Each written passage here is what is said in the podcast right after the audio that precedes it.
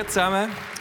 Wir sind in dieser Serie, wo wir uns Weihnachtslieder anschauen. Carols ist der Titel der Serie und heute kommen wir zum Kronenlied eigentlich. «O du Fröhliche». Jeder, der Schweizerdeutsch oder Hochdeutsch aufgewachsen ist, kennt «O du Fröhliche». Das ist eigentlich der Nummer 1 Hit an Weihnachten. Der wird praktisch jeder vier gesungen. Und wenn wir uns ganz so schnell den Text mal anschauen auf der Leinwand, dann fällt etwas auf. Es ist ähm, einfach fröhlich. Es ist, oh du fröhlich, oh du gnadenbringende, selige Weihnachtszeit, freut euch und jubelt und juhu, oder? Wenn man das so liest, denkt man, der, der das geschrieben hat, der ist jetzt an einer zehntägigen Weihnachtsparty und hat Glücksbillen gespickt, endlos. Der ist voll parat. So kommt der Text einem über. Aber ich möchte mit euch eintauchen in die Geschichte, wie, die, äh, wie das Lied effektiv entstanden ist und wir hören das gerade jetzt.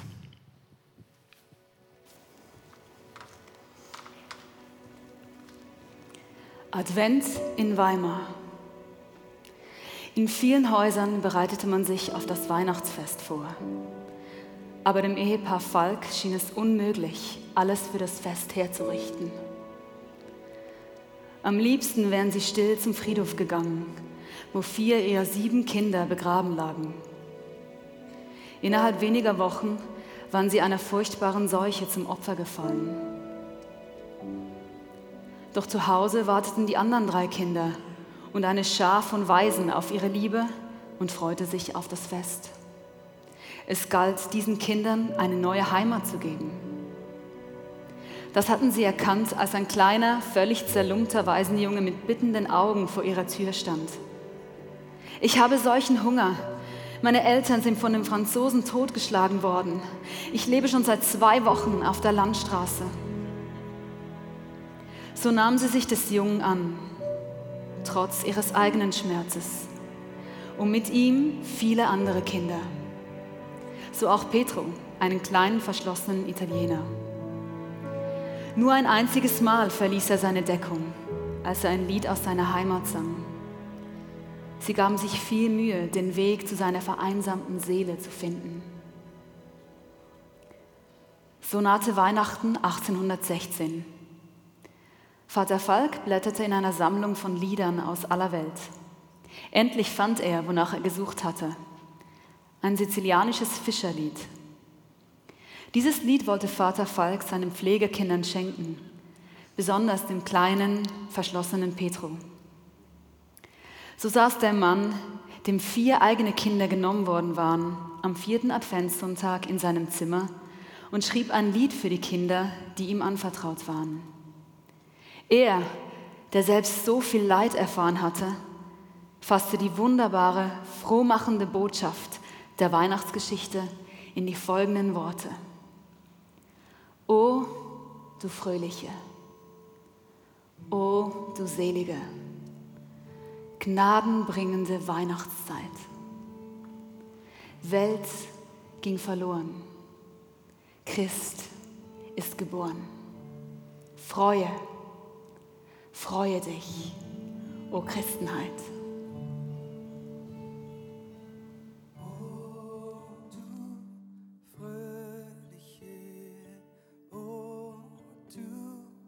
Welt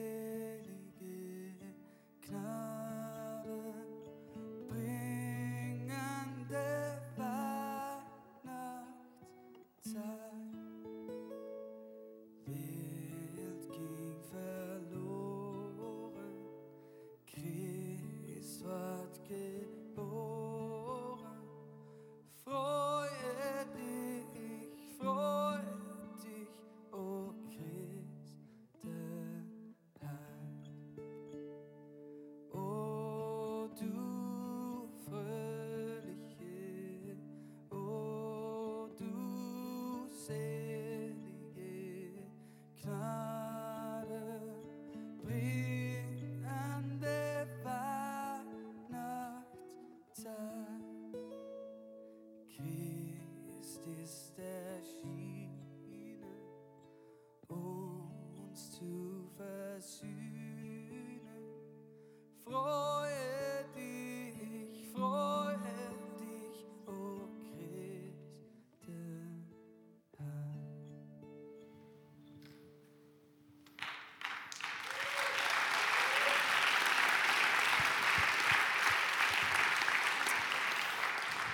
Wenn man das Lied hört und auch mitsingt, wie ganz wenige von euch das probiert haben, man hat fast nichts gehört.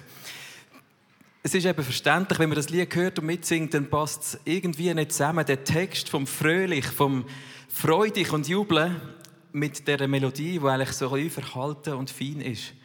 Und ähm, das Lied holt uns irgendwo ab, es weckt eine Sehnsucht, es vermittelt Weihnachten sofort, wenn ich das Lied höre, weil man es natürlich kennt. Aber das Lied vermittelt eine Kraft und einen Tiefgang, wo für mich aus meiner Sicht zu tun hat mit der Geschichte von dem Mann.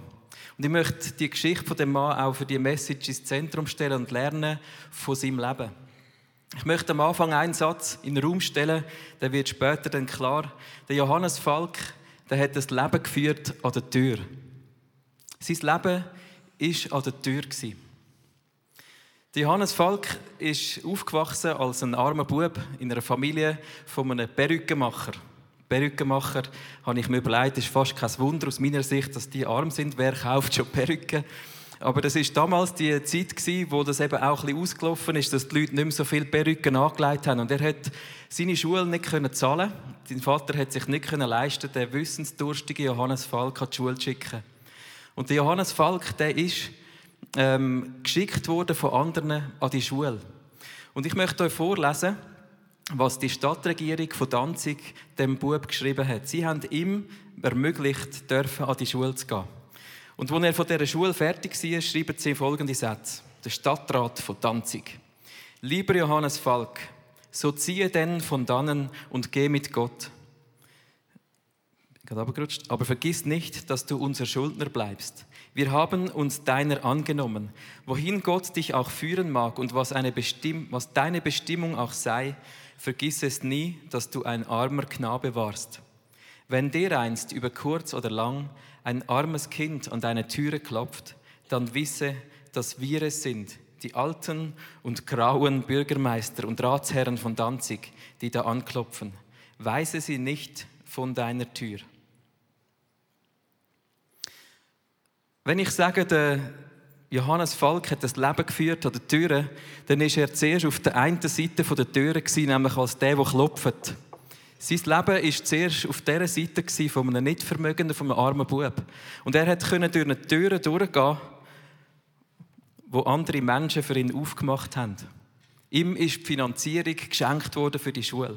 Und Johannes Falk hat sich entschieden, ein Leben zu führen in der Erinnerung an den Satz, wo an dieser Tür bleibt.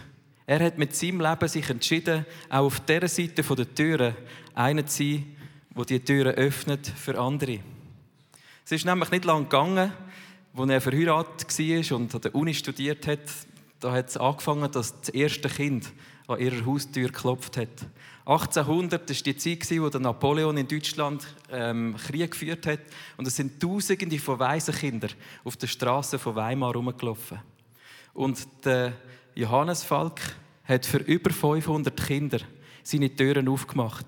500 Kinder können einen Schritt machen von der Kälte in die Wärme. 500 Kinder können von Obdachlosigkeit reinkommen in eine warme Stube. Und das ist der Mann, der ein paar Monate später, bevor er das Rieb geschrieben hat, sechs, nein, vier von seinen sieben Kindern schon begraben hat. Und er hat sich entschieden, ich gebe mein Leben, um eine Tür aufzumachen für die, die eine offene Tür brauchen. Er hat das Leben geführt an der Tür. Der Satz, den er formuliert, ist folgender: Er hat sich erinnert, Gott hat mir meine Kinder genommen, damit ich mich den Verlorenen und Heimatlosen zuwende. Das Einzige, was die 500 Kinder machen mussten, das war durch die offenen Türen durchgehen. Das war das Einzige, was sie machen mussten. Klopfen und durchlaufen. In dieser Weihnachtszeit ist für mich immer eine Erinnerung, dass es für dich und mich auch eine offene Tür gibt. Weihnachten bedeutet, für dein Leben und auch für mein Leben gibt es eine offene Tür.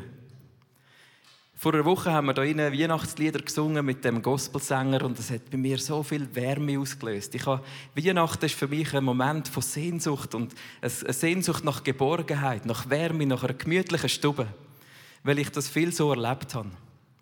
Und das kommt von dort her, dass unsere Familie jeweils ähm, mit unserer Familie gefeiert haben, aber dann auch mit den Großeltern. Wir sind zum Beispiel zu den Eltern von meinem Vater gefahren und bei der Großmutter die war immer eine Spannung in der Stube gewesen, wenn sie Kerzen anzündet hat. Die Stube war relativ eng gewesen, wir sind eine grosse Familie, alle sind um den Baum herum gesessen und die Großmutter hat jedes Jahr persönlich die Kerzen anzünden. Und jedes Jahr ist sie natürlich auch ein Jahr älter gewesen. Und die Spannung ist gestiegen. Erstens trifft sie die Kerzchen. Und zweitens ist immer ein bisschen, ach du Mutter, der Rock, gell, pass ist der auf, der Rock. Und wir haben nie gewusst, ob irgendwann plötzlich neben dem Weihnachtsbaum irgendwo noch so ein brennender, wallender Weihnachtsrock in der Stube ist. Alle sind angespannt gewesen. Aber in dieser Stube war es gemütlich und schön. Wir haben dort Weihnachten gefeiert. Bei der anderen Familie von meiner Mami, dort haben wir am 1. Januar jeweils gefeiert. Und das war immer speziell. Gewesen. Äh, die Weihnachten ist eigentlich schon vorbei. Und je älter wir geworden sind, als Teenager, ist der 1. Januar einfach ein furchtbarer Moment gewesen, zum Weihnachten zu feiern. Grausam müde im Kopf sind wir dort gehockt und wir haben immer Witz gemacht, ja, welche Weihnachten feiern wir jetzt? Die, die schon war oder die, die dann noch kommt in zwölf Monaten? Aber der Großvater, der hat leidenschaftlich mit seiner Stimme hat er die Stube gefüllt, mit diesen Liedern. Er hat mit seinen von der Arbeit gekrümmten Händen hat er in die Tasten gegriffen. Und wir haben eine Geborgenheit in dieser Stube. Das ist für mich ein Ausdruck von Weihnachten. Es ist Geborgenheit.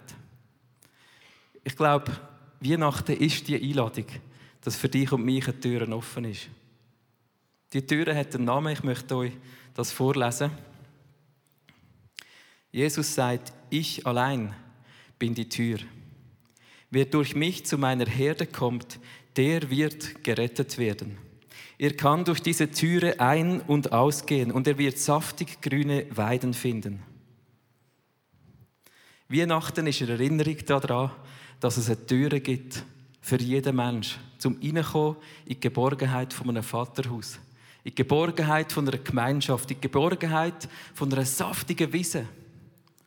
Und vielleicht sitzt du da wie ich vor einer Woche und ich habe gemerkt, hey, mir ist so viel Druck und Leistungsdruck und, und äh, Gedanken und Sachen, die nicht stimmen. Und ich kann gar noch nicht so richtig Weihnachten haben. Dann nimm doch heute den Tag, den Moment, die Celebration und häng mal rein und sag, hey, danke Jesus, genau. Weihnachten ist eine Einladung zum Reinkommen, zum Ankommen zum Geborgenheit richtig reinziehen, um die Wärme von einem Vaterhaus zu haben. Das ist gemeint mit Weihnachten.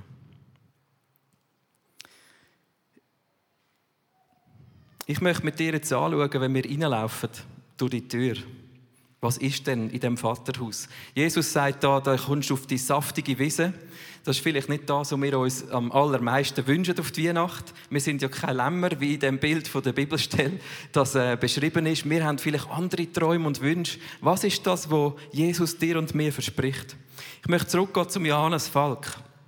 Der Johannes Falk, der hat das Leben an der Tür geführt und die Kinder, die drin waren in seinem Haus, in dem Lutherhaus, wie er es genannt hat, die hat er mit drei Schlüsseln ähm, konfrontiert. Der erste Schlüssel in dem Lutherhaus ist der Schlüssel zum Brotschrank. Der zweite der Schlüssel zum Kleiderschrank und der dritte der Schlüssel zum Himmel. Und er hat folgenden Satz gesagt: Sobald der letzte Schlüssel nicht mehr schließt, klappt es auch mit den anderen beiden nicht mehr. Der Johannes Falk hat in dem Haus, und er aufgemacht hat, drei Schlüssel gehabt: Brot, Kleider und das Himmelreich, das Reich von Gott. Für mich ist Weihnachten etwas, wo ich mega liebe. Und ich habe mir in der Bibel überlegt, was gibt es für eine Bibelstelle, um die drei Schlüssel zu zeigen. Und mir ist sofort die Geschichte in Sinn von dem verlorenen Sohn. Jesus erzählt die Geschichte, um das Vaterhaus von Gott zu erklären, indem er sagt, es hat einen Sohn gegeben, der ist weggegangen, hat alles verprasst. Und dann ist Folgendes passiert. Der Sohn machte sich auf den Weg und ging zurück zu seinem Vater. Der erkannte ihn schon von weitem. Sein Vater aber befahl den Knechten, beeilt euch, holt das schönste Gewand im Haus und gebt es meinem Sohn. Bringt auch einen Ring und Sandalen für ihn. Schlachtet das Mastkalb. Wir wollen essen und feiern. Mein Sohn war tot, jetzt lebt er. Er war verloren, jetzt ist er wiedergefunden. Und sie begannen ein fröhliches Fest. Was Jesus mit dieser Geschichte macht, er beschreibt das Vaterhaus. Er beschreibt den Charakter von dem Vater, wo einlädt in das Haus durch die Tür von Jesus hineinzukommen. Der Vater, der hat nicht einfach gewartet irgendwo hinten an der Feuerstelle beim warmen Holz, sondern der Vater ist dem Sohn entgegen, hat ihn schon von weitem gesehen. Und das ist der Charakter von Gott, wenn du willst reinkommen in das Reich von Gott, in das Vaterhaus und die Geborgenheit von dem himmlischen Gott dann hast du einen Gott, der dich willkommen heißt. Du hast einen Gott, einen Vater, der für dich alles parat gemacht hat, wo die drei Schlüssel auch kennt. Schauen wir nochmal die Bibelstelle an. Wenn du die anschaust und ich habe sie mit Farbe untermalt, dann siehst du, als erstes hat der Vater gesagt, schlachtet das Mastkalb. Also der gewusst, da kann ich nicht einfach Wissen bringen, so gut wie Salat ja ist, aber da musst du das Mastkalb bringen. Oder wenn der Sohn heimkommt, dann musst du das Beste auf den Tisch tun. Versorgung. Wir haben einen Gott, der Versorgung hat über unser Verstehen. Mehr als du dir vorstellen kannst, mehr als du brauchst. Ich bin am 6. Dezember, ein paar Tage vorher, so um die Samichlaus-Zeit mit meinen Buben den Samichlaus suchen. Schön, habe ich mich gefreut. Und ähm, ich habe so gemerkt, wie der Samichlaus bei den Buben so ein ambivalentes Gefühl auslöst. Die Kinder sind ja nicht nur Fan von dem Samichlaus. Wenn man weiß nicht so recht, was kommt auf mich zu. Und wir sind in den Wald gelaufen. Die Eltern haben natürlich alle gewusst, wo an. Aber die Kinder haben mit dieser Spannung gelassen, finden wir denn den Samichlaus? Und die Buben haben mir auf dem ganzen Weg immer Fragen gestellt. Du Papi, ist denn der Sammy Klaus ein Liebe? Du Papi, hat denn der Rute? Du Papi, tut der mich echt in den Sack hinein? Tut er dich auch in den Sack hinein? Bist du stärker als der Sammy Klaus? Er hat gesagt, ja logisch, Jungs, schaut mich an. Hey, der Sammy Klaus, äh, zum Morgen, hey. Der Vater ist immer der Stärkste, das ist logisch. Wir sind dort angekommen und es war so herzig. Sie haben beide natürlich ein Säckchen bekommen mit Nüssen und Mandarinchen und Schoki. Und ähm, der Ausdruck von meinen glücklichen Buben, der hat mich daran erinnert, was wir für einen Vater haben. Wir haben einen Vater, der gibt uns mehr, als wir uns vorstellen können. Und vielleicht ist für dich die Frage auch ein im Raum. Könnte echt Gott ein Gott sein, der plötzlich die Route für nimmt? Könnte Gott ein Gott sein, der mich in einen Sack hineinsteckt und irgendwo anbringt, wo ich gar nicht will sein? Ich glaube, es ist mega cool, wenn wir wissen können, ich kann reinkommen durch die Tür. Jesus öffnet mir das Tor in das Vaterhaus und es ist Versorgung genug für mich. Was auch immer dich beschäftigt, wo immer du Sorgen hast heute, lass sie an dieser Tür. Der zweite Gedanke oder das zweite, wo, wo der Vater führen holt, das sind neue Kleider. Gleich wie Johannes Falks im Haus der Schlüssel zum, zum Kleiderschrank ist auch dem himmlischen Vater eine neue Identität. In dem Bibelvers steht, er gesagt, bringet Sandalen, bringet ein neues Kleid, bringet einen Ring. Und in dieser damaligen Zeit war natürlich klar wenn du einen Ring an die Hand bekommst, das heißt, du bist ein Sohn von dem Vater, der das Haus regiert. Weil du hast die Autorität, dein Siegel zu drücken auf das, was der Vater muss unterschreiben muss. Damals haben Sklaven keine Schuhe angehabt, die sind Blut rumgelaufen an den Beinen, an den Füßen. Nicht sonst, aber dort. Und wenn er sagt, der Vater bringt Sandalen, heißt das, er lädt den Sohn nicht als Sklave in sein Haus, sondern als sein Sohn.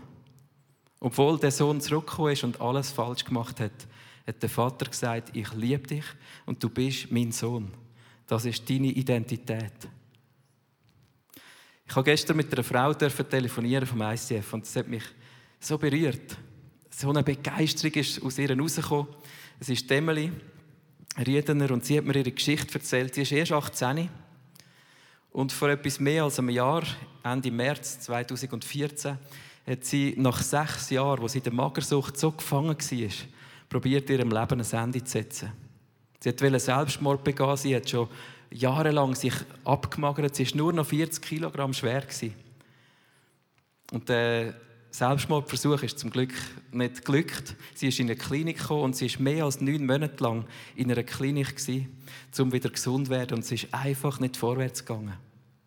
Emily hat dann nach ein paar Monaten dort in dieser Klinik die Bibel genommen und sie hat eine Geschichte gelesen, wie Jesus ein Mädchen von den Toten auferweckt. Und was Jesus zu dem Mädchen sagt, hat, hat ihr das Leben verändert. Jesus sagt eigentlich zu den Leuten, nachdem er die Tabitha zum Leben erweckt, sagt er, geht und holt dem Mädchen etwas zu essen. Und das ist ihr so eingefahren. Sie, wo sich jedes Häppchen vom Maul abgespart hat. Und sie hat wie gespürt, Jesus sagt zu ihr, jetzt ist die Zeit, Mädchen, dass du ein neues Leben hast und dass du isst.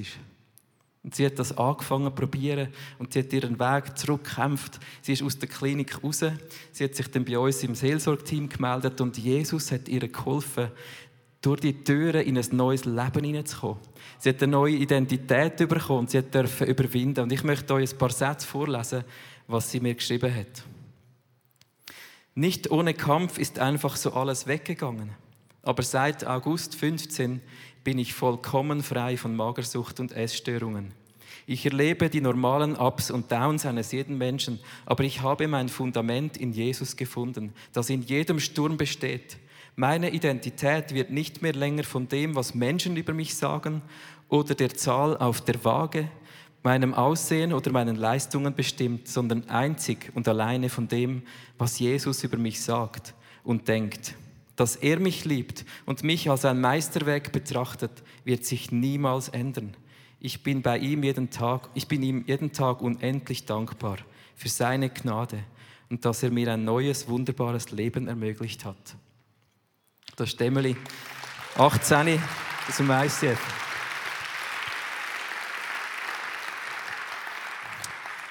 Was auch immer die Lüge ist, die du heute glaubst über dich. Es ist eine Lüge, die kommt von außerhalb von deiner Heimat. Lass sie liegen an dieser Tür, wenn du reinkommst durch Jesus. Streif deine alten Kleider ab und komm rein in das Vaterhaus. Nimm an, wie Gott über dich denkt. Das Dritte, wo der Vater sagt, lass uns eine Party feiern. lass uns ein Fest feiern. Mein Sohn ist tot und jetzt lebt er wieder. Wenn wir reinkommen durch die Tür in unsere Heimat bei unserem Vater, dann haben wir ewige Heimat. Das ist nie, nie, nie zu Ende. Vor ein paar Wochen, vor neun Wochen, habe ich mit einem Mann beten, ist über 50, hat nicht an Jesus geglaubt, und er hat plötzlich am Strand eine Begegnung mit Jesus. Wir haben zusammen gebetet, Jesus eingeladen und er hat gemerkt, ich komme in ein neues Leben hinein mit 50. Seine Frau hat zehn Jahre lang für ihn gebetet, dass er durch die Tür von Jesus reinkommt. Und er durfte ein neues Leben anfangen. Es ist eine Familie, die auch hier im ICF ist. Wir alle haben eine neue, ewige Heimat in, dieser, in dem Haus vom Vater. Das ist dies und mein Design. So hat Gott sich das ausgedacht. Jesus gibt uns die Schlüssel auch noch in unsere Hände. Das ist mein Abschlussgedanke. Das, was Johannes Falk gemacht hat, er hat die Kinder reingenommen, er hat die drei Schlüssel angewendet und der Vater im Himmel, der macht mit uns noch etwas mehr. Ich möchte euch einen, Vers vorlesen, um Jesaja, da steht, der neue König wird wie ein Vater sein für die Einwohner Jerusalems und für das ganze Volk von Juda. Ihm vertraue ich den Schlüssel des Königshauses David an. Was er öffnet, wird kein anderer verschließen. Und was er zuschließt, wird niemand öffnen. Wenn wir in das Vaterhaus bei Gott ankommen, dann gibt Jesus uns irgendwann, wenn wir so ein bisschen heranwachsen als seine Söhne und Töchter, er gibt uns die Schlüssel in die Hand. Du und ich, wir sind gerufen, in die Welt rauszugehen und den Menschen zu dienen. Wir dürfen rausgehen und auch an dieser Tür stehen, wie Johannes Falk, wo Menschen reinzieht, wo Menschen ruft und Menschen eine Möglichkeit gibt, reinzukommen in das Vaterhaus hinein. Ich habe gemerkt, mich inspirieren die Schlüssel, und nebst diesen Schlüsseln gibt es ja noch andere Schlüssel und das sind die Schlüssel von, ähm, ist der irgendwo da hinten versteckt? Ah, da, genau, da. versteckt gewesen. Die Notenschlüssel. Die Johannes Falk hat schwere Zeiten erlebt, wir haben es gehört. Aber er ist an die Tür gestanden mit einem Lied auf seinen Lippen, wo nicht von seiner Erfahrung geredet hat, nicht von seinen Kämpfen, sondern ein Lied, das von dieser Tür handelt. Das ist seine Art, wie er in die Welt raus ist. Und ich möchte ein Mensch sein, der seine Stimme hebt. Schau, es gibt verschiedene Notenschlüssel. Es gibt den Bassschlüssel, Das ist vielleicht der, wenn es uns bisschen schlechter geht. Aber wir singen immer noch. Und der Violinschlüssel ist der, wenn es uns gut geht. Und jeder von uns hat eine Art, wie wir in die Welt rausgehen und unsere Stimme haben. Was ist der Klang von deinem Lied, wo die Welt rausgeht? Und ich habe dir ein paar Ideen per Video zusammengestellt, einfach zum kreative Gedanken machen über dein persönliche Lied.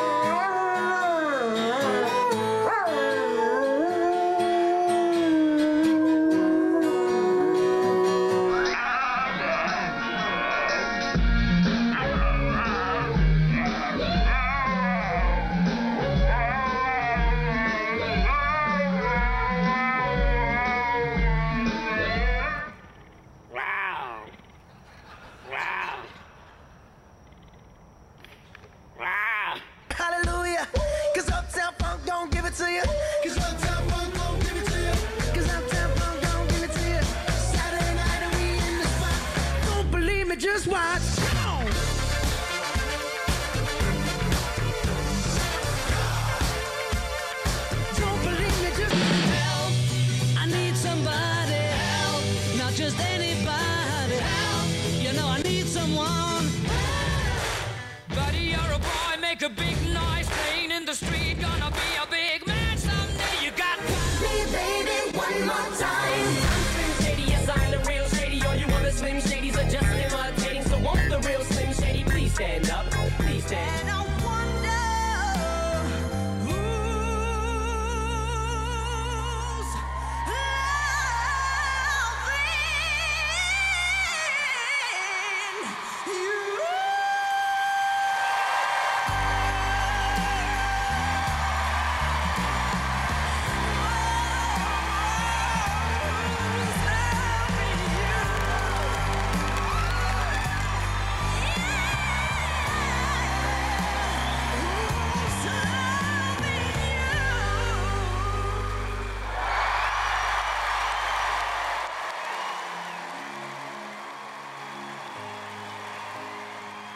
Ja, ich liebe X-Factor. ich liebe die Emotionen von diesen Leuten. Und schau, ich, ich stelle mir das gleich vor wie beim Johannes Falk. Er hat eine schwierige Zeit gehabt, hat das Lied angestimmt, wo diesen Kindern Hoffnung gebracht hat. Er hat, er hat in die Welt raus ein Lied verlauten, das auf Jesus hergedeutet hat. Und schau, die Leidenschaft von dieser Frau, das ist genau das, was ich mir wünsche, auch in meinem Lebenslied. Dass die Leidenschaft durchdringt durch mein Leben. Ich durfte reinkommen durch die Tür in eine neue Heimat. Ich durfte Versorgung bei meinem Vater erleben.